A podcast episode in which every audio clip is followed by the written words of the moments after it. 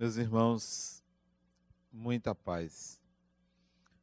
Um poeta inglês do século XVII disse a seguinte frase: Não perguntes por quem os sinos dobram,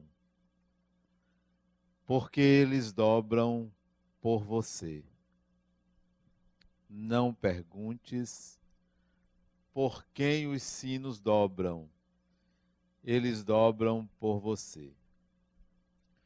Penetrando no significado do poema, essa simples frase, já que eu não conheço o poema todo, podemos traduzir da seguinte maneira: quando uma pessoa morre, quem quer que seja, onde quer que venha a desencarnar, uma parte de você morre.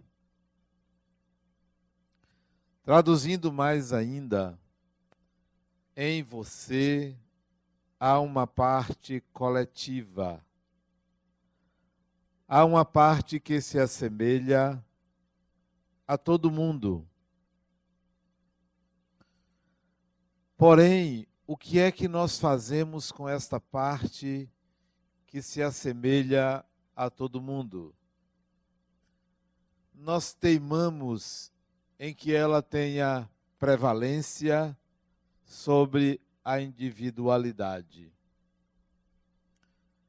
Somos espíritos, somos diferentes, só temos uma pequena parte que é igual e esta parte não é física, não é o corpo, porque até o corpo é completamente diferente, mesmo de gêmeos idênticos. Há uma parte psíquica que é igual, mas nós somos diferentes e teimamos em querer ser igual aos outros. Em acreditar que devemos ser iguais. Pregamos a igualdade, mas perseguimos essa igualdade de uma forma equivocada. E isso traz muitos prejuízos ao ser humano. Vejamos por quê. Eu fui um adolescente, e bote muitos anos isso, já que tenho 60 anos. Eu fui um adolescente confuso, eu diria até um pouco perturbado.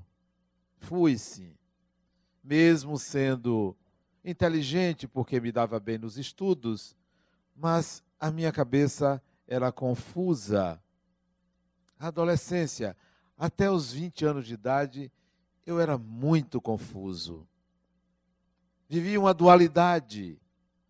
Me questionava sobre muita coisa, principalmente a minha diferença das outras pessoas. Por que, que eu era diferente? E aquilo me incomodava. E como me incomodava? Eu queria ser igual às pessoas. Eu queria gostar das mesmas coisas que as pessoas gostavam. Eu não gostava das mesmas coisas. Enquanto meus amigos gostavam de futebol, eu gostava de pensar. Enquanto as pessoas gostavam de se divertir, eu gostava de pensar. Enquanto as pessoas gostavam de se vestir bem, eu gostava de pensar. Era muito diferente, esquisito até, complicado, extremamente complicado. Muito complicado. Por pouco não esquizofrenizei. Mas isso não importa. Importa era o que eu estava vivendo. Eu não sabia o que era sexo. Não sabia que tinha que ser homem, o que era ser homem. Tinha lá minhas dificuldades de entender o que, que eu tinha que fazer para ser homem, porque eu pensava como espírito adolescente, adolescente. Isso 12, 13, 14 anos de idade. Eu pensava como espírito. Era difícil para mim entender que eu deveria ser igual às pessoas e lutei para isso e consegui. Consegui ser igual. Usar roupas que as pessoas usavam. Falar como as pessoas falavam. Inserir-me num grupo referencial na sociedade. Eu consegui isto. Me dei por satisfeito, mas extremamente infeliz. Porque quando você vive uma vida que não é a sua, vive igual a todo mundo, você é infeliz. Porque você descobre que você não está sendo você. Que você está sendo o que os outros querem, o que você achava que deveria ser.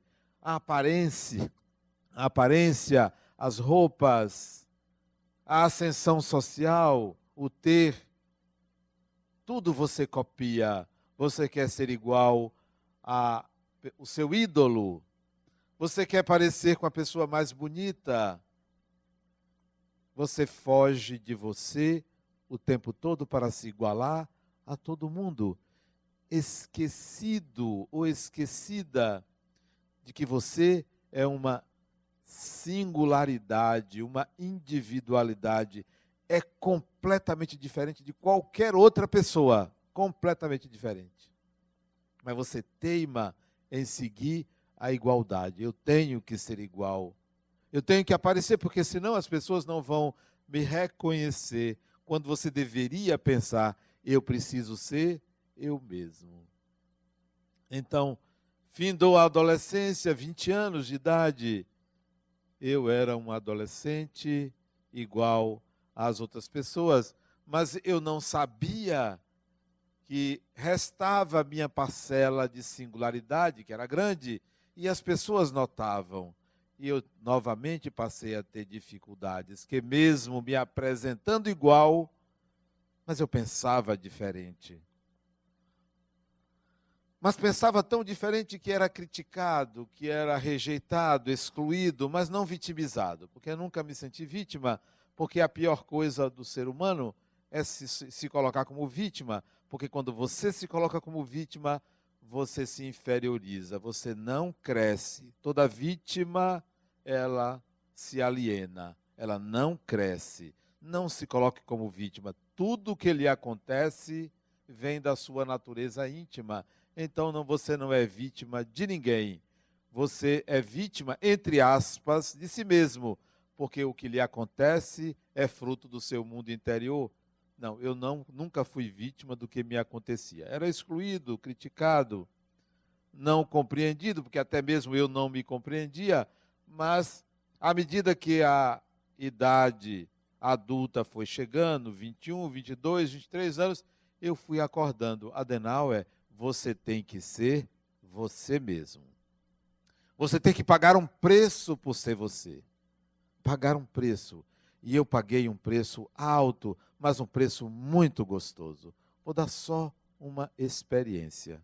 Só uma experiência que para mim valeu boa parte da encarnação.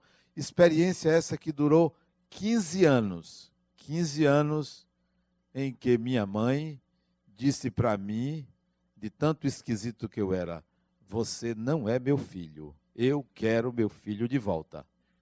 Eu tinha 21 anos de idade. Que experiência fantástica você ouvir isso da sua mãe. Você não é meu filho. Eu quero meu filho de volta. Eu quero aquele menino.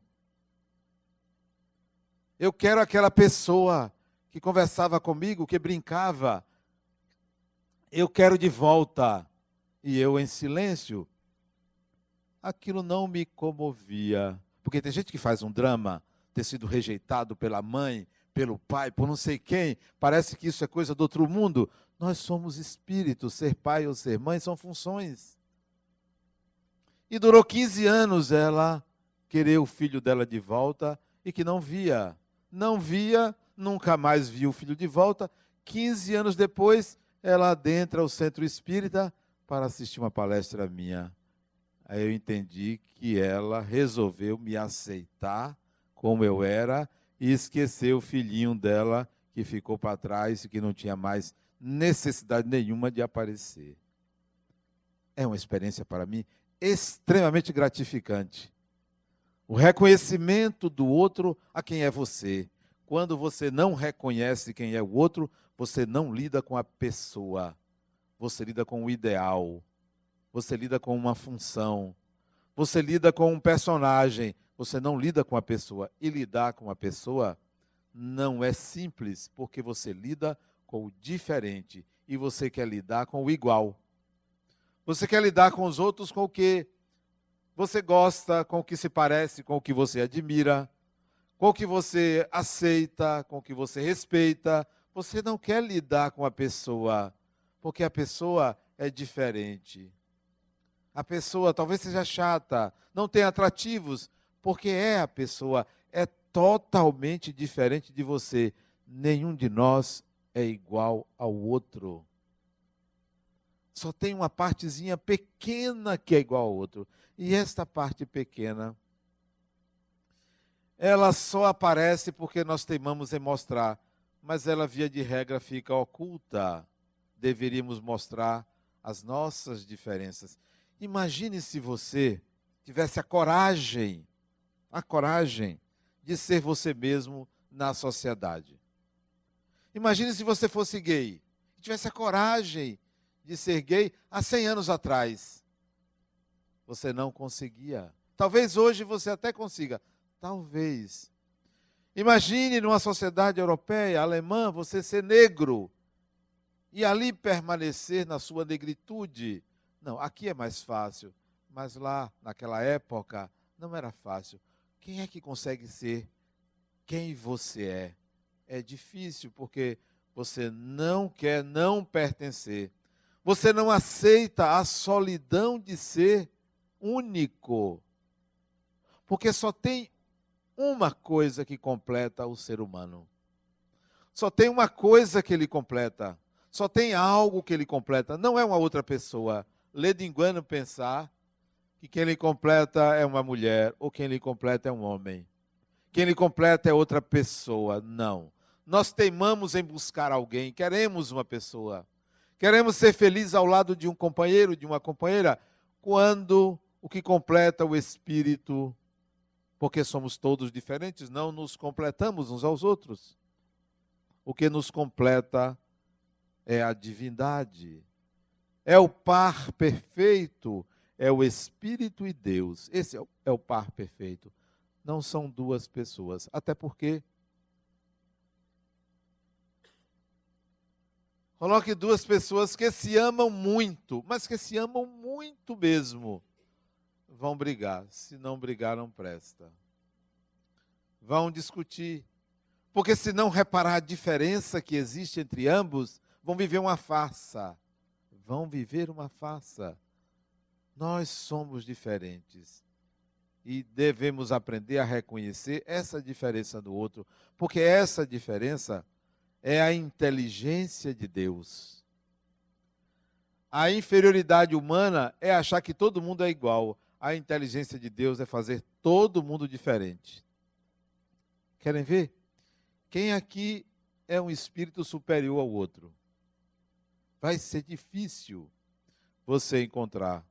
Nem vai encontrar ninguém nivelado, ninguém igual ao outro, e nem vai saber distinguir quem é superior e quem é inferior. Isto é, quem está mais avançado, quem está mais atrasado. Pensa-se que o mais avançado é o que conhece religião ou que tem uma certa moral. Pensa que é o mais adiantado.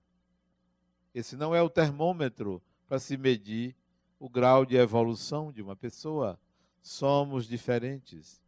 Talvez, se você pegar 20 encarnações de um espírito, você pode dizer quem é mais evoluído do que quem, medindo o que aconteceu nessas 20 encarnações, mas nós somos tão limitados que a gente pensa que uma encarnação é suficiente.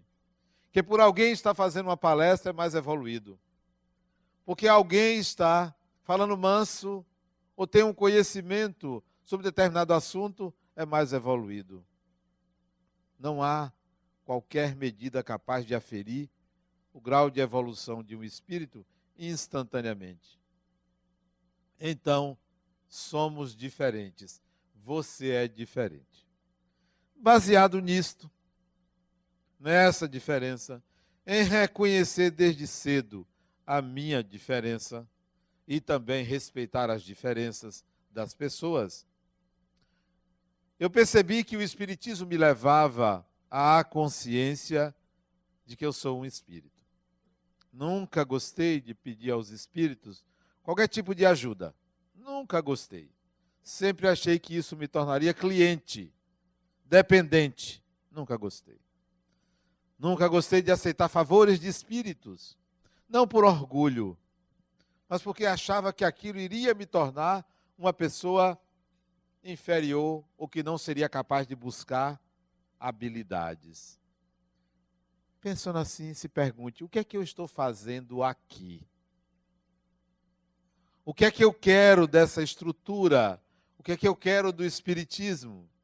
Se você quiser salvação, meus pêsames, você está no lugar da perdição. Não vai se salvar de coisa nenhuma. Se você quiser aqui a cura de algum mal do corpo, meus pêsames, porque este vai morrer. Vai ter que morrer. Porque a vida do corpo cessa um dia. Pode se curar um ano, dois anos, dez anos, mas vai morrer, você vai ter que entrar em contato com a morte do corpo. Então, meus pêsames, se aqui você quer a cura de alguma, algum mal físico, se quiser, tenha um propósito e não entre com barganha. Assim, se eu me curar, eu vou ajudar os pobres. Não faça isto. Você está se enganando, porque pobre é você. É a sua pobreza de achar que funciona desta forma. Que você tem que barganhar com Deus, me dê isso que eu dou aquilo. É o sistema que nós fomos educados. Nós fomos criados pensando assim, que a gente tinha que trocar favores com Deus. Me ajude, que eu lhe ajudo, como se você estivesse na mesma condição, no mesmo nível. Não. Se você está aqui querendo afastar um espírito que lhe obsidia, aliás, como tem obsidiado aqui, é o lugar onde tem mais obsidiado, é centro espírita. Vocês já repararam? Entra aqui, deixa lá fora meia dúzia. Porque os obsessores não, não entram, não. Deixa você entrar sozinho aqui. Ficam lá fora aguardando. Quando você sai, eles aí pegam carona. Vão junto. Às vezes, eles se reúnem. Você vem com meia dúzia, volta com doze. É, volta com mais. Então, é o lugar que tem mais obsidiado. É aqui. Nós, muitos de nós, Aí, se você veio aqui para dizer, eu quero afastar esses espíritos, meus pêsames, não queira. Ao contrário, diga, eu quero saber por quê. Quem é você? Quem são vocês? O que é que querem de mim? Vamos resolver isso.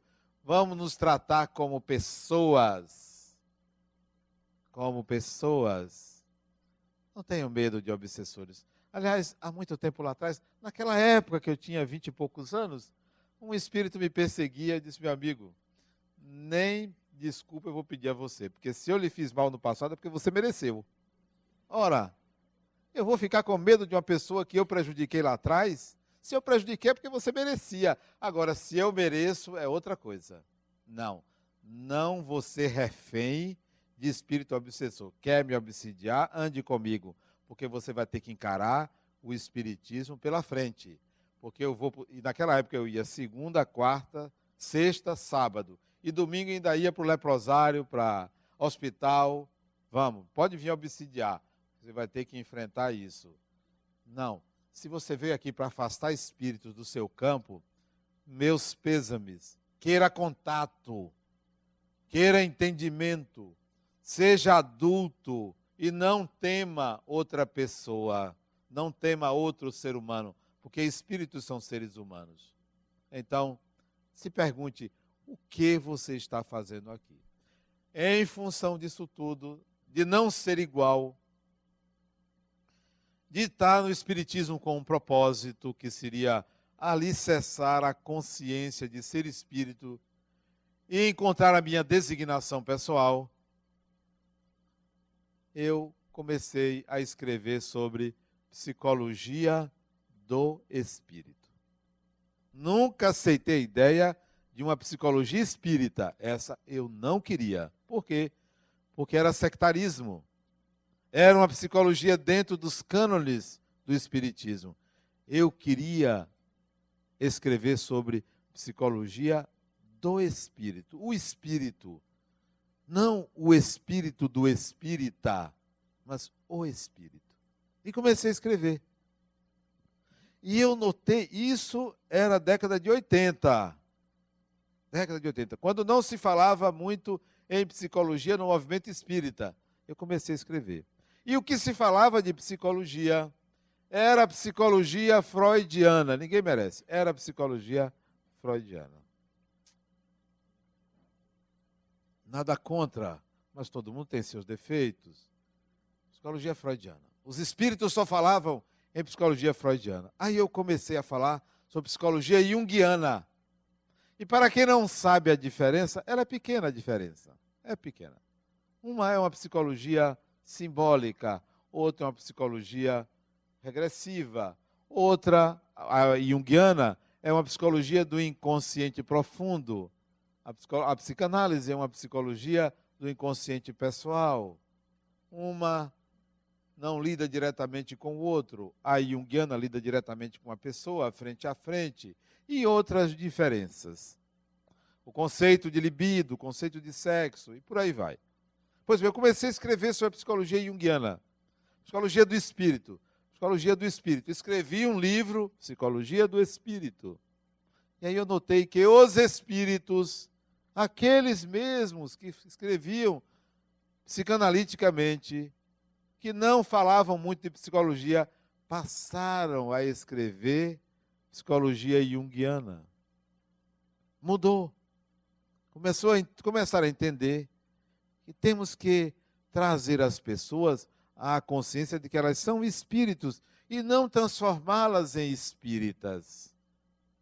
Quando eu atendo uma pessoa, eu me pergunto: o que quer esse espírito? Que nem ele mesmo sabe vem aqui, vem a mim, para tratar de uma depressão, de uma crise conjugal, para tratar de um problema de trabalho ou qualquer outra questão, mas não se enxerga como espírito. Às vezes está engasgado com um mosquito. Às vezes está se preocupando com um detalhe na encarnação e não enxerga a totalidade da sua existência não neste corpo. Não entende que esta vida é a vida de um personagem, é a vida de algo, de alguém que você construiu devido às circunstâncias dessa encarnação. Tinha eu outra alternativa senão ao nascer no sertão da Bahia, ao nascer numa cidadezinha muito pobre, muito pequena, tinha eu outra alternativa que não absorver aquela cultura, que não me envolver naquela cultura, que não me envolver numa família de dez filhos de minha mãe? Não tinha outra alternativa. Então esse personagem é fruto dessa história. Mas quem sou eu, espírito? Eu não sou esse espírito.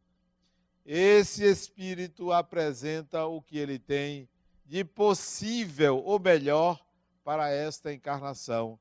Então eu não vou me engasgar com detalhes.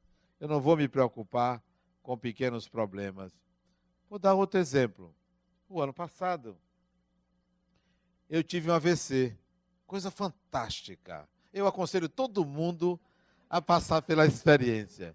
Que negócio fantástico. Olha que coisa maravilhosa. Eu estava tendo AVC, sabe o que é que eu pensava? assim, Adenauer, vamos ver no que dá nisso. Essa era a expectativa. Vamos ver o que é isto. Na maior fleuma, na maior tranquilidade, enquanto quem estava do meu lado estava ali aflito, com medo do seu galã morrer, né? Não, a experiência de estar nesse corpo deve levar você à tranquilidade. O que é que vem? O que que vem por aí? O que é que a vida quer me ensinar com essa experiência, seja ela qual for? E quando eu fui assaltado, olha que experiência fantástica. Não sei se você já for assaltado. Eu fui assaltado, eu ficava assim me perguntando: o que, que esse assaltante quer? Qual é a dele? Qual é o problema dele? E ele chegou para mim, estava cada dois, cada um com uma arma, me dê. Eu estava com o celular na mão, dei. Me dê a pasta. Eu estava com a pasta. Na pasta não, que é instrumento de trabalho. Até logo. Dei as coisas e fui embora. Eu acho que eles ficaram tão surpresos que não restou alternativa senão ir embora também. E foram embora. Olha, eu não aconselho ninguém a reagir assim. Mas para mim é assim. O que é que está acontecendo? Eu tenho que viver aquele momento, aquela circunstância, e não me desesperar como se a vida acabasse por um momento. A vida do corpo pode acabar por um momento, mas eu não acabo por um momento. E é esta visão que eu chamo vocês a adquirirem, que há algo muito mais além do que esta vida que vocês vivem. E outra coisa, quando vocês olharem para esse personagem de vocês, essa pessoa que você apresenta para o mundo, que você construiu, pegue leve com o personagem. Pegue leve com vocês. Não se julgue com os critérios moralistas que você costuma se julgar e julgar aos outros. Não se agrida se colocando como se criminoso fosse. Por pior que você seja, e por mais erros que você tenha cometido, não se julgue por esses critérios o julgamento que você deve fazer deve ser o seguinte e único que você deve se julgar. E como eu me julgo dessa forma, Adenauer, você está querendo melhorar? Tô. Então, siga. Esse é o julgamento. Isso mesmo depois que eu fiz uma coisa inadequada, errada, culposa, eu penso assim: você não está querendo se melhorar? Siga, vá adiante, vá. Da próxima vez você pode fazer melhor.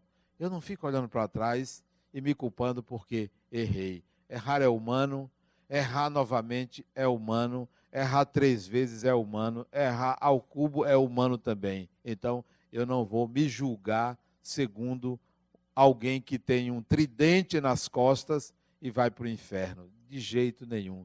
Eu estou num caminho então eu convido vocês a não agredirem o personagem, a não fazerem de vocês uma, um criminoso. A vida na terra é única, é única. Nunca mais vocês vão viver esta vida. Vão viver outra, porque vai ser outro personagem. Esta é única. Cada experiência que você vive é única. Não se repete. Mesmo que você diga, eu estou passando por isso de novo. Nunca é a mesma coisa. Nunca vivemos a mesma experiência, porque senão Deus não seria inteligente. Então pegue leve com o personagem, pegue muito leve. Mas não a ponto de você desculpar-se fazendo mal aos outros. Continua fazendo mal aos outros se desculpando. Continua fazendo mal aos outros se desculpando. Pegue leve, mas se responsabilize se responsabilize pelo que você faz, mesmo que seja algo inadequado. Então, quando uma pessoa me procura, eu procuro ir além do que ela me traz. E às vezes meus pacientes vão embora porque querem uma coisa e eu estou oferecendo outra. Às vezes querem um conselho e eu quero dar mais do que um conselho, porque vejo o espírito. Porque ali para mim está um ser que não desencarnado, mas um ser que é um espírito. Qualquer um de vocês para mim é um espírito. Eu só lido com espíritos. Eu não lido com matéria, eu lido com espíritos. E fico curioso em saber que espírito é esse por detrás do personagem.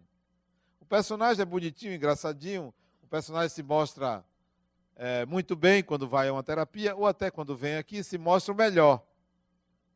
Mas eu sempre penso assim: pensa que me engana.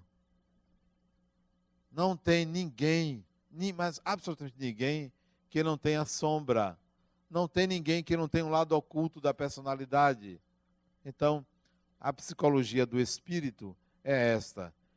Eu não fico doutrinando as pessoas no consultório, mas eu só as vejo como espírito. E qualquer coisa que eu diga é para o espírito e não para o encarnado. Às vezes, a pessoa se confunde porque eu digo uma coisa e aquilo não é entendido. Eu já recebi um paciente dez anos depois me dizer, Adenauer, agora eu entendi o que você me disse dez anos atrás. Dez anos se passaram.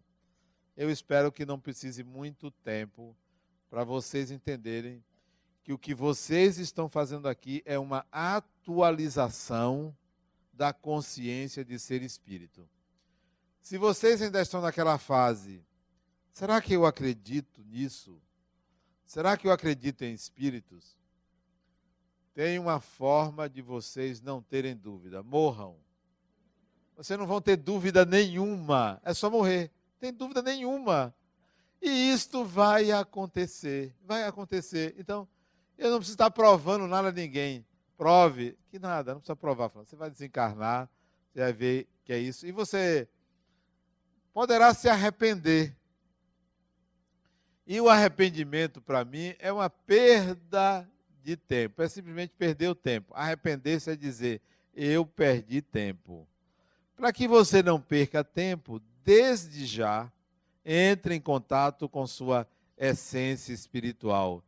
Deixe de lado certas questões menores da vida, principalmente querer ser igual a todo mundo. Seja diferente e pague o preço por ser diferente.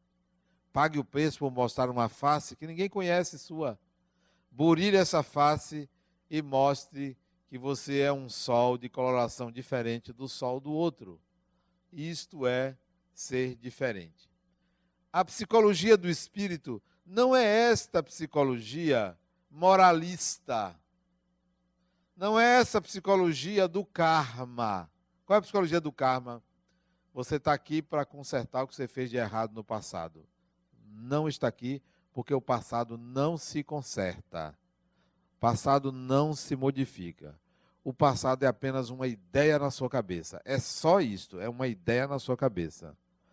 O passado pode ser revisto com a construção de um presente e um futuro diferente. Mas você não muda o que você fez. Tem pessoas que querem esquecer o passado. Não quero esquecer, não. Eu não esqueço de nada que eu fiz, inclusive as coisas erradas. Porque eu sou, era ignorante. Então não preciso esquecer. Ah, eu quero esquecer aquilo que eu fiz de errado. Eu não. Eu quero esquecer o ex. Não esqueça, não. Pode continuar lembrando dele. No tempo que você estava com ele era bom, né? Ah, eu quero esquecer minha ex. Não esqueça, não. Ah, eu quero deixar de amar uma pessoa que me fez mal. Não deixe de amar, não. Amar é bom. Mesmo que ele seja um cafajeste, pode amar. Amar não, amar não faz mal. Você pode amar uma pessoa e, no entanto, não querer consorciar-se com ela. Não tem problema nenhum. Então, o passado não se modifica. A psicologia do karma, a psicologia de consertar o passado, é uma psicologia equivocada. A psicologia do espírito é a psicologia de construir para o futuro. Mas não construir certos, certas virtudes. Ah, você tem que ter paciência, você tem que ter humildade, você tem que ser caridoso, você tem que ter um bocado de coisa. Eu não vou por aí. Eu acho que ter paciência é obrigação. Eu acho que ser humilde é obrigação, porque eu acho que o orgulhoso é inferior. É, ser uma pessoa paciente, humilde, caridosa, tudo isso para mim são obrigações. O que você deve fazer é desenvolver habilidades. Desenvolva habilidades. O que são habilidades? Desenvolva a habilidade de ser diferente no meio de todo mundo. Desenvolva a habilidade de lidar com as suas emoções. Desenvolva a habilidade de lidar com as emoções dos outros. Desenvolva a habilidade de manipular o seu personagem sem querer manipular os outros.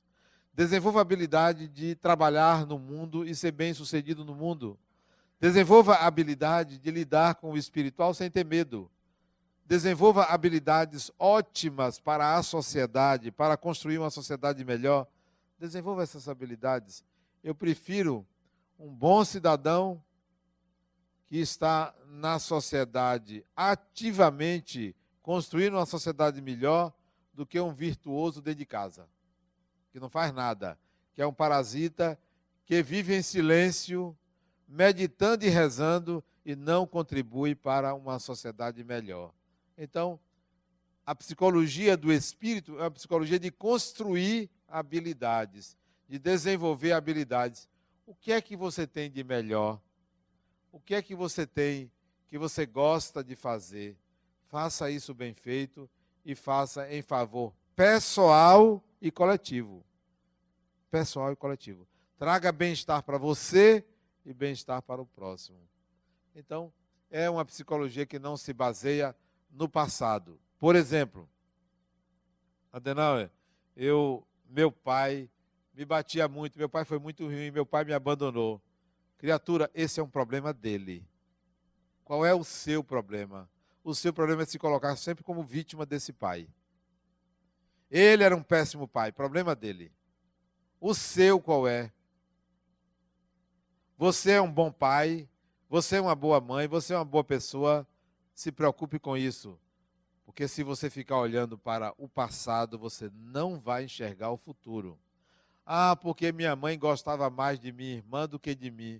Ela merecia e você não merecia. Pronto, acabou. Agora você vai culpar sua mãe? Todo mundo, toda mãe tem preferência. Ou você não sabia? Ah, não, mas tem que ser igual. Eu amo meus filhos da mesma forma. Mentira. Mentira, porque você é um espírito. Não ama, não é diferente. Você tem vontade de fazer as mesmas coisas e dribla. Coloca o personagem nessa condição. Não, não olhe para trás. Eu tive excelentes pais. Meu pai foi uma pessoa maravilhosa. E minha mãe, mesmo excluindo, me excluindo, uma pessoa ótima, que espírito fantástico. Se ela fez isso, o problema dela. O meu foi não me incomodar com a discriminação. Ela fez isso porque era espírita. Ela não era, não concordava, não aceitava, era preconceituosa. Depois que desencarnou, mudou. Mudou que eu sei que mudou. Ela viu a besteira que ela fez. Mas a mim isso não incomodou. Incomodou a ela. Ela que teve que lidar com isso. Mas nós ficamos buscando no passado os problemas, os culpados. Não. Não tem culpados o responsável pelo que lhe acontece é você e é Deus. São os responsáveis pelo que lhe acontece. Eu não dou a ninguém o direito de ser meu algoz. Não dou. Não. Você, ninguém é capaz de me fazer mal. Ninguém. Absolutamente ninguém. Eu não dou esse direito. Isso é uma honra muito grande. A única pessoa que pode me fazer mal sou eu mesmo. Deus não, porque Deus não quer meu mal. A única pessoa que pode me fazer mal sou eu. Porque se você me fizer um mal, eu mereço. E se você faz assim, é porque você é uma pessoa má. Pronto. Você não terá de mim vingança, porque a vida vai lhe devolver quem você é. Então, não culpe a ninguém. Não dê a ninguém o direito de ser seu inimigo. É uma honra muito grande. Fulano é meu inimigo. Ou dizer, eu não gosto de fulano. Não. Pode ficar na sua que eu estou na minha. Mesmo você me tendo feito mal, eu não tenho nenhum sentimento contrário a você. Eu posso não trabalhar com você, eu posso não conviver com você, mas dizer assim, eu não gosto de você, não. Eu sei quem é você, eu sei do que é, você é capaz. Porque meu sentimento para você, como para qualquer ser humano, é eu sempre vou dar o meu melhor para você. Porque dar o pior de você para o outro, isso é um problema seu. Isto é sua vida, isto é sua história. Então, a psicologia do espírito não é uma psicologia do passado, é do futuro. Se alguém chegar para você e dizer, olha, você está passando por isso, porque no passado você fez isso, fez aquilo, desconfie. Porque isso é um argumento filosófico, mas nem sempre é a prática.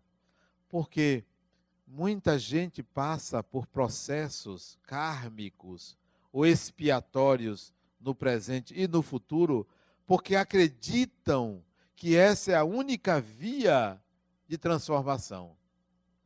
Quantas vezes você não disse assim, eu mereço?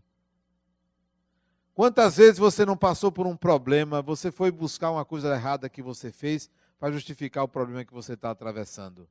É um raciocínio lógico nosso. Se eu estou sofrendo, é porque eu fiz alguma coisa errada. E isso leva você a um sofrimento futuro. Que tal você pensar que processos expiatórios que você pode passar, sofrimentos que você tem, pode ser por desuso, por desuso, por não uso, por inabilidade, e não por porque você fez errado, por não fazer. Aí você vai ter dificuldade de fazer alguma vez. Então, se você no passado resolveu não ter família, uma encarnação. Segunda encarnação, nasceu feia demais, não teve família. Terceira encarnação, nasceu num lugar que tinha mais, novamente mulher, tinha mais mulher do que homem, não sobrou para você. Quarta encarnação, você arranjou um pobre coitado que lhe aceitou. Vai ter dificuldade. Por quê? Inabilidade. Não tem experiência. Não é karma, não. É falta de experiência. Pense, eu estou brincando para vocês entenderem que esta ideia de que eu sofro porque eu fiz errado e mereço sofrer é equivocada. A psicologia do espírito não é esta.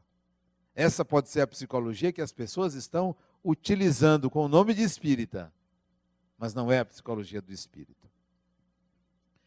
A psicologia nasceu dentro da filosofia e da psiquiatria. A psicologia nasceu dentro da patologia ou da psicopatologia. E ela foi se desenvolvendo dentro da psicopatologia. Por isso que muita gente diz: psicólogo é coisa de doido.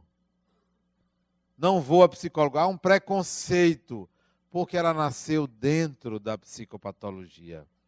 Mas psicologia do espírito é coisa de gente saudável. É coisa de pessoas que querem se conhecer e querem encontrar o sentido da vida. Você já se perguntou para que você vive? Para quê? Isso é da psicologia do espírito.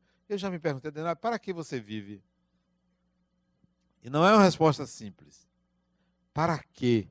Isso é finalidade, não é missão. Qual é o sentido? Qual é a razão de viver? Viver não significa encarnar, não. Viver é existir. Qual é a razão de existir? Para que você vive? Para que você existe?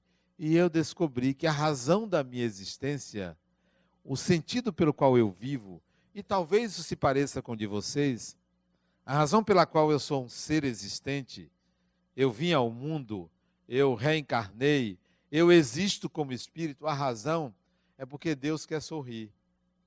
É por isso. É porque Ele quer fazer alguma coisa de bom.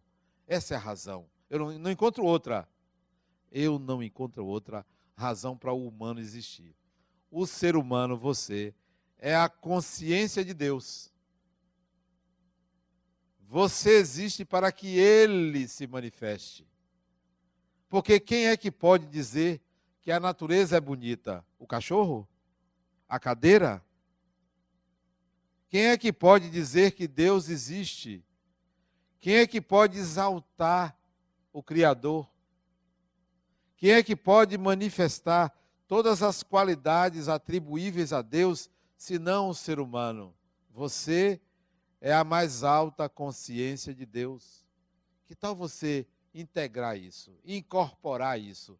Eu sou a consciência divina se manifestando, atuando, realizando. Mas como você se vê como uma pessoa ruim, que se julga de uma forma moralista, você diz que não é Deus, diz que é o demônio. Esta sombra é também divina, porque não há nada que não seja divino. Tudo de bom e de mal que existe é produto de Deus. Você é a consciência divina se manifestando. Então, esse é o sentido da sua existência. Materialize isso. As coisas menores, as pessoas que lhe fazem perder tempo, ande à frente, ande adiante. Não se atrase se preocupando em revides, em querer dar lição de moral aos outros. Deixe as pessoas errarem. As pessoas têm o direito de errarem. O direito. Porque se você fizer a sua parte, provavelmente a pessoa, por querer imitar, vai fazer também a parte delas. Mas tem gente que parece que é juiz do mundo. Viu errado, quer criticar, quer consertar, só chama atenção para o que está errado. Fulano, deixe as pessoas serem como elas são. Atue como se você fosse, porque é um vetor de Deus para fazer com que esse mundo seja melhor, para trazer ao mundo algo de melhor. Então, a psicologia do espírito é a psicologia que enxerga o espírito como um ser que está transitando em várias encarnações, aprendendo aqui e ali, não para ser perfeito, mas para ser espírito que é. Muita paz.